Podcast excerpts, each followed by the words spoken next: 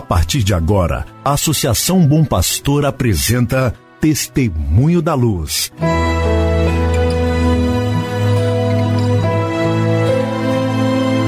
Com a palavra, o arcebispo de Montes Claros, Dom João Justino de Medeiros Silva.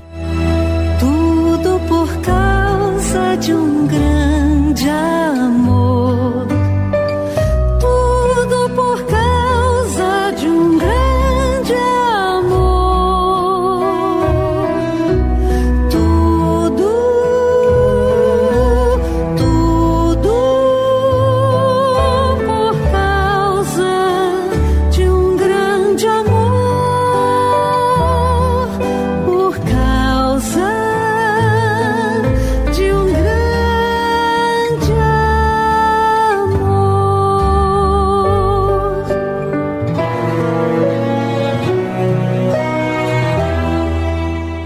Querido irmão, querida irmã, saúde e paz para você.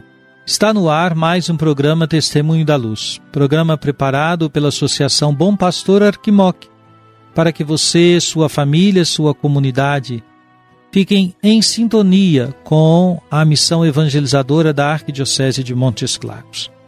É com muita alegria que aqui estamos dirigindo a você nossa palavra. Hoje é dia 10 de dezembro de 2021, sexta-feira, para a Arquidiocese de Montes Claros, uma data muito bonita. Há 111 anos, o Papa Pio X criava a Diocese de Montes Claros, desmembrando-a da Diocese de Diamantina. Ora, uma história muito bonita, 111 anos, no ano 2000, foi a Diocese de Montes Claros elevada à condição de sede de província eclesiástica, com a criação então da província. Montes Claros foi chamada de arquidiocese e tem como dioceses sufragâneas ou que estão unidas a Montes Claros como província as dioceses de Paracatu, Januária e Janaúba. Hoje bendizemos e louvamos a Deus por essa história tão bonita de nossa arquidiocese. Também hoje estamos muito felizes com a ordenação sacerdotal de mais cinco diáconos. Na celebração da noite em nossa Catedral Metropolitana, você poderá acompanhar pelas redes sociais. Ordenaremos presbíteros os diáconos Daimon, Atos Felipe, Mike Dias, Hugo Rafael e Luiz Fernando.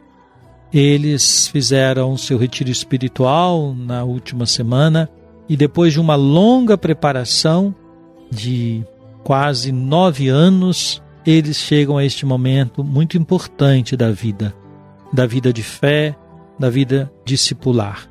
Serão ordenados presbíteros para servir o povo de Deus, a nossa igreja diocesana. Rezem comigo para que esses jovens sacerdotes tenham no coração sempre a disponibilidade de fato do serviço. Quando eu fui ordenado padre, um padre que ali estava ao me abraçar disse-me assim: Padre João, passe o diaconato, não a diaconia. Nunca mais me esqueci esta palavra, isto é, o tempo do diaconato é breve. Eu mesmo fui diácono por nove meses, mas a diaconia permanece permanece como uma marca da nossa vida, da nossa vida de ministros ordenados. E a diaconia significa disposição para servir onde a igreja nos pede, onde a igreja nos envia. Quando temos o tempo da mudança dos padres, as pessoas às vezes reagem segundo uma lógica meramente humana, esquecem da fé. Outro dia alguém brincou assim: no seminário, nas celebrações das comunidades, canta-se: Aonde mandar eu irei. Mas depois, quando vem a igreja dizendo vai, às vezes a pessoa recua. Ora, o recuo às vezes está mais fecundado pela dificuldade de ser de fato um missionário. E as comunidades precisam ajudar esse envio. Há comunidades que querem prender o padre que está ali servindo e não pensam nas outras comunidades que também precisam. Se um padre muito bom está servindo uma comunidade, por que ele não pode oferecer os seus talentos, os seus dons a outra comunidade, porque só nós, esta comunidade, é que deveria tê-lo. Ora, a nossa vida de presbíteros é marcadamente uma vida de diaconia e de missionariedade. Assim também a vida do bispo. Eu já disse isso por aqui. Então, vamos rezar para que esses jovens nunca fiquem presos a si mesmos e jamais sejam prisioneiros das comunidades que vierem a servir. Amanhã, dia 11, nós teremos a reunião do Conselho Arquidiocesano de Pastoral. Será uma reunião importante de avaliação do caminho que temos feito e de perspectivas para o próximo ano de pastoral, o ano 2022.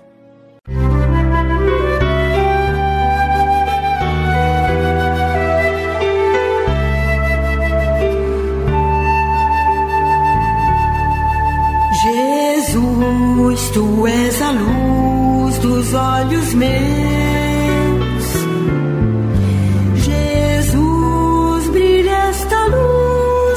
passos teus, seguindo os teus. Meu irmão, minha irmã, vamos ouvir então o Papa Francisco falando-nos do advento, tomando sua palavra do Ângelus do dia 15 de dezembro de 2019. Ele diz assim: Ao convite explícito do profeta Isaías à alegria, quando o profeta escreve: O deserto e a terra árida vão alegrar-se, a estepe exultará e dará flores. Opõe-se no Evangelho aquela dúvida de João Batista: És tu aquele que há de vir ou devemos esperar o outro? Com efeito, o profeta vê para além da situação. Tem à sua frente pessoas desanimadas, mãos cansadas, joelhos tremulantes, corações confusos. É a própria realidade que em qualquer época põe a fé à prova. Mas o homem de Deus olha para além, porque o Espírito Santo leva o seu coração a sentir o poder de sua promessa e anuncia a salvação. Animai-vos, não temais, eis o vosso Deus. Ele vem para vos salvar. E então tudo se transforma. Deserto floresce. A consolação e a alegria apoderam-se dos desanimados. O coxo, o cego e o mudo ficam curados. É o que se realiza com Jesus. Os cegos veem, os coxos caminham, os leprosos ficam limpos e os surdos ouvem, os mortos ressuscitam e a boa nova é anunciada aos pobres. O advento é o tempo de graça. Diz-nos que não é suficiente acreditar em Deus, é necessário purificar a nossa fé todos os dias. Trata-se de nos prepararmos para receber não um personagem de contos de fadas, mas o Deus que nos interpela, nos envolve e diante do qual se impõe uma escolha. O menino que jaz na manjedoura tem o rosto dos nossos irmãos e irmãs mais necessitados, dos pobres, que são os privilegiados deste mistério e muitas vezes aqueles que melhor conseguem reconhecer a presença de Deus no meio de nós. A Virgem Maria nos ajude para que, ao aproximar-nos do Natal, não nos deixemos distrair pelas coisas externas, mas abramos espaço no nosso coração para aquele que já veio e ainda quer voltar para curar as nossas enfermidades e para nos conceder a sua alegria. Belo apelo do Papa Francisco.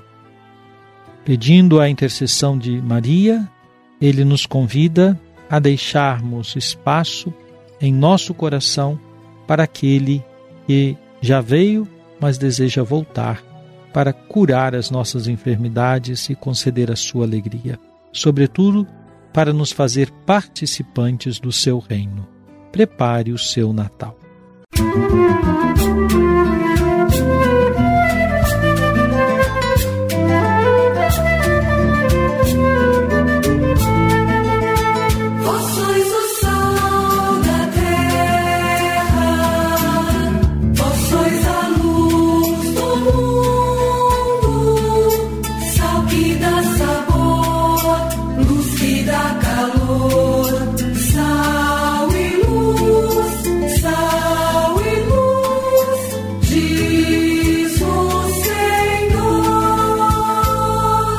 Oremos. Ó Deus onipotente, dai ao vosso povo esperar vigilante a chegada do vosso Filho, para que, instruídos pelo próprio Salvador, corramos ao seu encontro com nossas lâmpadas acesas. Por nosso Senhor Jesus Cristo, vosso Filho, na unidade do Espírito Santo. Amém. Venha sobre você, meu irmão, minha irmã, a bênção de Deus Todo-Poderoso, Pai, Filho e Espírito Santo. Amém.